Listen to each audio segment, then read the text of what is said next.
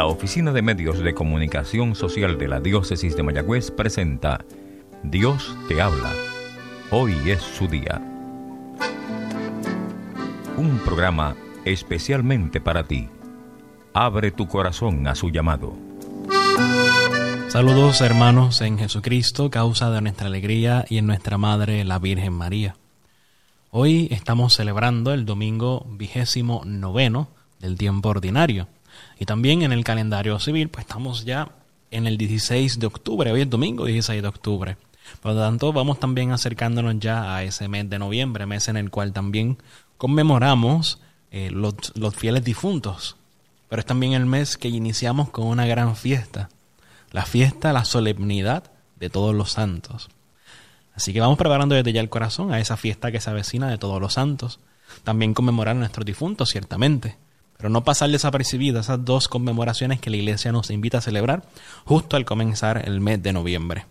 Pues continuamos adentrándonos, queridos hermanos, en este itinerario litúrgico y hoy se nos presenta un evangelio que va muy de la mano con lo que hemos ido predicando y escuchando en las pasadas dos semanas. Fíjate que hace dos semanas el Señor nos invitaba a aumentar la fe. Los apóstoles le decían al Señor, Señor, aumentanos la fe. La semana pasada veíamos cómo por la fe uno de los leprosos se encuentra con Cristo, es salvado y va y le agradece. Y el Señor lo dice al final, tu fe te ha salvado. Hoy el Señor nos invita a rezar, a orar sin desfallecer, a nunca bajar la guardia. Porque si tenemos fe, pues esa fe tiene que manifestarse por medio de un diálogo con el Señor, un diálogo permanente. No es que estemos siempre ahí delante de rodillas todo el día, no es eso es estar siempre en comunión con Dios, es estar siempre ante esa presencia de Dios, es importante. Estar en rodillas, claro que sí, de eso no hay ninguna duda. Pero no es que esté las 24 horas del día. Sin embargo, podemos como quiera estar siempre en oración con el Señor. Y a eso nos invita hoy el Evangelio, a orar sin desfallecer, a mantener siempre viva en nosotros la comunión con el Señor y con su gracia. Y hoy escuchamos el Evangelio tomado de San Lucas, capítulo 18, versículos 1 al 8 y dice así. Jesús enseñó con una parábola que era necesario orar siempre sin desanimarse. En una ciudad había un juez que no temía a Dios ni le importaban los hombres. Y en la misma ciudad vivía una viuda que recurría a él diciéndole, Te ruego que me hagas justicia contra mi adversario. Durante mucho tiempo el juez se negó, pero después dijo, Yo no temo a Dios, ni me importan los hombres pero como esta viuda me molesta, le haré justicia, para que no venga continuamente a fastidiarme. Y el Señor dijo, oigan lo que dijo este juez injusto. Y Dios, ¿no hará justicia a sus elegidos, que claman a Él día y noche, aunque lo haga esperar? Les aseguro que en un abrir y cerrar de ojos les hará justicia. Pero cuando venga el Hijo del Hombre, ¿encontrará fe sobre la tierra? Palabra del Señor. Gloria a ti, Señor Jesús. Tu palabra me instruye y me guía siempre por la senda de tu amor.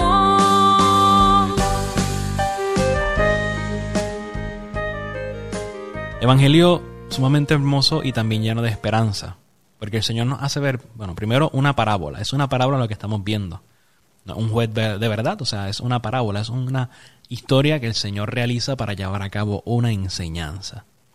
Pero hay unos cuantos elementos sumamente interesantes.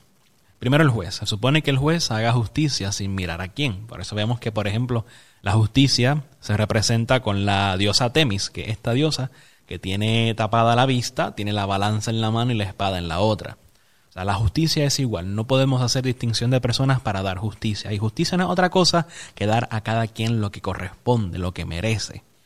Y tenemos por otra parte a una viuda. Fíjate qué interesante, tanta gente que podía poner el Señor en esa parábola y pone a una viuda. Esto tiene un sentido muy grande, muy importante, y es que la viuda, recuerda, en el contexto de Israel, es aquella mujer que está desamparada, es una pobre, es una necesitada no tiene a nadie, no tiene esposo. Normalmente las viudas también, si no tenían hijos, era peor la situación. Por eso el Señor entrega a su madre a Juan, recordemos ese punto. Por lo tanto, una viuda sola, sin hijos, estaba destinada a la ruina, lamentablemente, porque no habían obviamente los avances que tenemos hoy día en cuestión de las ayudas sociales y todas estas cosas. Tampoco había seguro social, así que la pobre mujer estaba destinada a la miseria. Por lo tanto, vemos a una persona necesitada, una persona que sufre, una persona que necesita de alguien. Y por eso esta viuda está necesitada, acude al juez, que es aquel que puede socorrerle, es aquel que puede hacer justicia. Y eso es lo que ella le pide. Te ruego que me hagas justicia contra mi adversario. No nos dice quién es el adversario, no nos dice cuál es el problema que está teniendo, pero nos dice su persona, su personalidad. Es una persona necesitada en el contexto de esta viuda. Pero también nos dice el texto que esta viuda era bastante insistente, bastante también inoportuna, persistente. Y estaba ahí, parece que continuamente, ahí, ahí, ahí. Y fíjate lo que dice el juez. Este juez, yo no temo a Dios, ni me importan los hombres. Pero como esta viuda me molesta, le haré justicia para que no venga continuamente a fastidiarme. Es un juez que no le importaba nada, solamente a sí mismo. Ni siquiera tampoco le importaba tanto compartir justicia. O sea, lo que le importaba era él. Él era su centro, un juez soberbio. Un juez que entonces podremos deducir que es malo. Porque si no le importa el prójimo, no le importa a Dios, no teme a Dios, no busca el bien. Es una persona que solamente busca hacer el mal. Entonces, ¿cuál es la enseñanza? Si este juez injusto, este juez que no practica la justicia, hizo el bien con esta viuda, ¿cuánto Dios, que sí es bueno, que sí es omnipotente, que sí es el verdadero y único juez, hará justicia a sus elegidos? ¿Cuánto no va a hacer justicia por nosotros? Es la pregunta que nos hace el Señor y, a lo que nos quiere llevar. Pero claro, para que esa justicia sea activa, evidente y podamos disfrutarla, tenemos que clamar a Dios día y noche. Tenemos que ser como esta viuda. Que entiéndeme lo que voy a decir, pero fastidiaba a este juez. Pues tú y yo también tenemos que fastidiar al Señor en el sentido de que no podemos desperdiciar un solo momento sin estar junto a Él. No podemos desperdiciar nada para no ponerlo todo a Él presente en nuestra vida. Y en ese sentido hay que como que fastidiarlo, entre comillas, al Señor, pero no lo fastidiamos, es lo que Él quiere, Él quiere que le hablemos, Él quiere que le oremos. Entonces ahí hacemos la pregunta, ¿qué es la oración? ¿Un monólogo? ¿Es no decir nada? ¿Qué es la oración? Bueno, podríamos decir que la oración es un diálogo. Y para que haya un diálogo tiene que haber un emisor, tiene que haber un receptor y tiene que haber obviamente un mensaje que se comparte entre uno y el otro para que ese diálogo sea efectivo. Por lo tanto, ahí descualificamos las dos que decíamos antes. La oración no es solamente tú decir, decir, decir, no es solamente un monólogo en el cual tú y yo hablamos y ya. Tampoco es un lugar en el cual el Señor solamente habla y estamos ahí escuchando todo el tiempo, no. Es un diálogo él me habla y yo le hablo. Él me mira y yo lo miro, como decía Santo Cura de Ars. Esa es la oración, un diálogo con el Señor. Ahora, no por ser diálogo, tampoco tenemos que estar agotando la oración con rezos continuos ahí, estar siguiendo hablando, hablando, esperando que el Señor me hable como yo te estoy hablando ahora. No. Ahí es que tenemos que entrar entonces en la contemplación. Contemplar al Señor contemplar la gracia con la cual Él actúa, contemplar todo lo que hace con nosotros y por nosotros, contemplar cómo Él, como un padre, se comporta con nosotros que somos sus hijos predilectos. Claro, la oración requiere esfuerzo, requiere práctica. No seremos maestros de oración de un día a otro.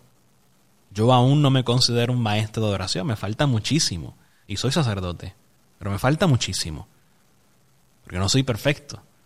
Están los distractores, está la agenda, hay muchas cosas que podemos hacer y que nos buscan un poco sacarnos del contexto del Señor.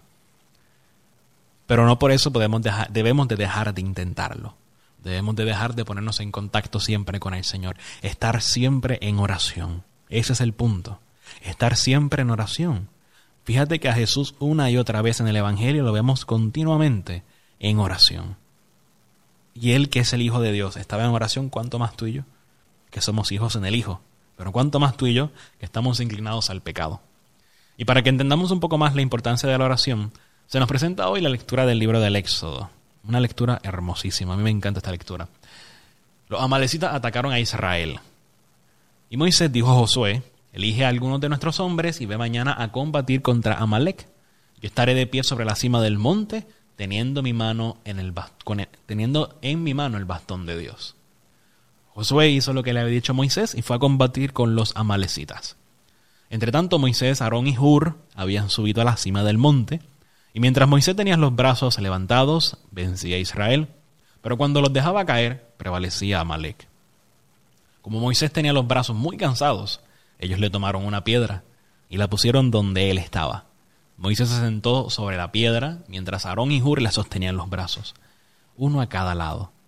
Así sus brazos se mantuvieron firmes hasta la puesta del sol. De esa manera Josué derrotó a Amalek y a sus tropas al filo de la espada.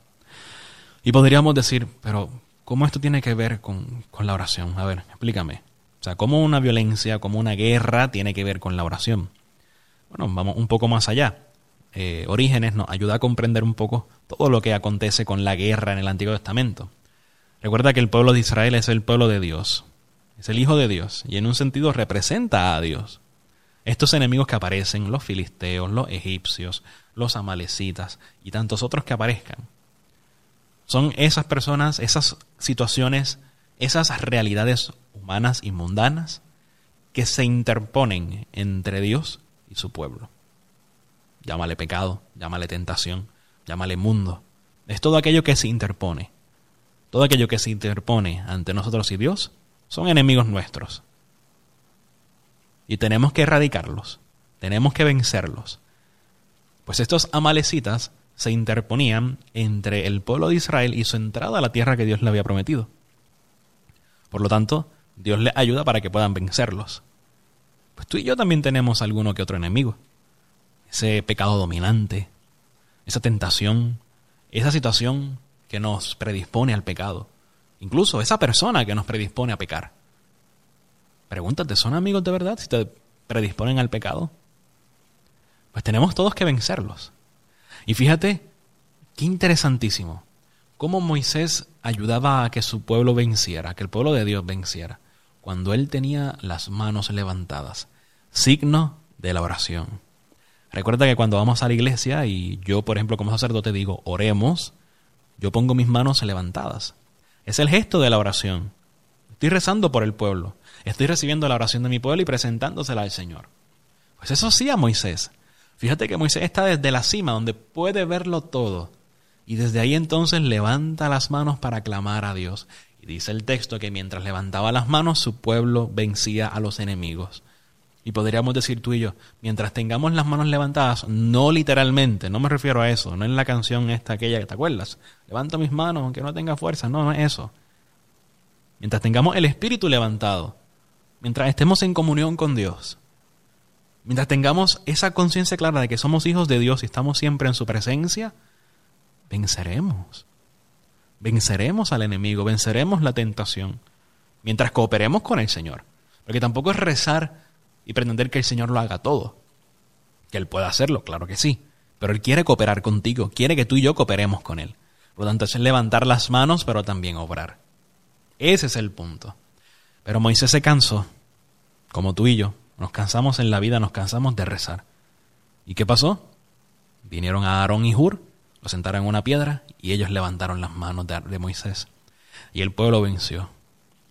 Ahí tenemos un ejemplo de lo que la gracia hace en nosotros, de lo que nuestros amigos e intercesores pueden hacer por nosotros, pero más aún lo que la iglesia hace por nosotros.